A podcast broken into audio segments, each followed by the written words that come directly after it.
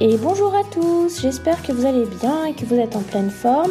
Je vous retrouve pour un nouveau format du podcast où je suis seule, euh, contrairement aux autres épisodes où j'étais avec Bertrand, euh, Monsieur Tchakai.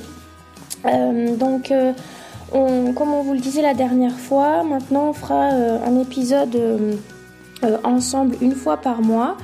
Euh, en général, ce sera plutôt le premier vendredi du mois. Et puis le reste du temps, les autres vendredis, j'aurai le plaisir de vous retrouver euh, toute seule euh, sur des formats très très courts où j'ai envie de vous donner mes petits conseils et astuces, mais de façon très très brève pour que vous appreniez des choses et et que ce soit très facile et rapide euh, à vous euh, pour vous euh, pour pour écouter. Voilà.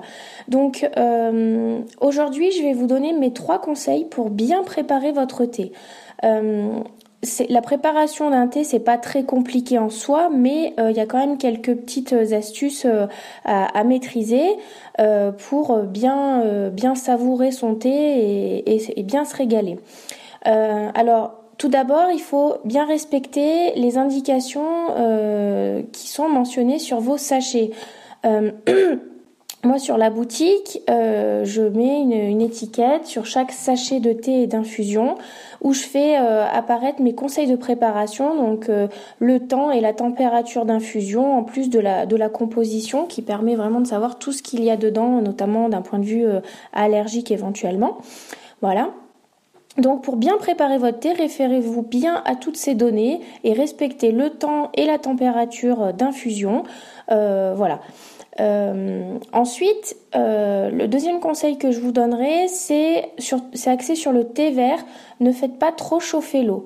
je vous dis ça parce que souvent on me dit que le thé vert c'est pas bon, c'est trop amer, etc.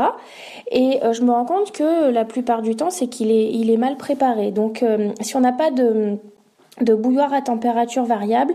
L'astuce à connaître, c'est qu'on met un tiers d'eau à température ambiante au fond de la tasse directement sur les feuilles et ensuite deux tiers d'eau chaude. Donc de l'eau chaude mais qui n'est pas euh, juste avant d'atteindre le point d'ébullition. Faut pas que l'eau boue. Voilà. Faut pas entendre les grosses bulles dans la dans la bouilloire. Voilà. Donc faut savoir que l'amertume en fait elle se dégage euh, lorsque les feuilles sont brûlées. Donc en, prenant cette petite astuce là, ben, vous éviterez euh, ce petit désagrément. Et enfin, le troisième point qui est vraiment très très euh, important, c'est vraiment de, prendre du plaisir. Donc, euh, si vous maîtrisez pas toutes les astuces de préparation, s'il y a des choses que vous oubliez, euh, si vous pensez pas arrêter votre bouilloire à temps, si vous avez juste pas envie de vous prendre la tête tout simplement, bah, faites aussi selon votre feeling, vos habitudes, vos préférences.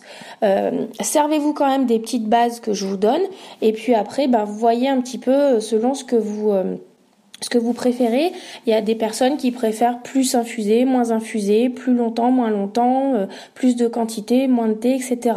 Donc euh, moi je pars vraiment du principe et je le répète à chaque fois que le meilleur thé c'est celui que l'on préfère et ça c'est vraiment plus important. Donc si pour vous ben le thé vert euh, c'est amer qu'il est meilleur, et eh ben faites-vous le de cette manière là.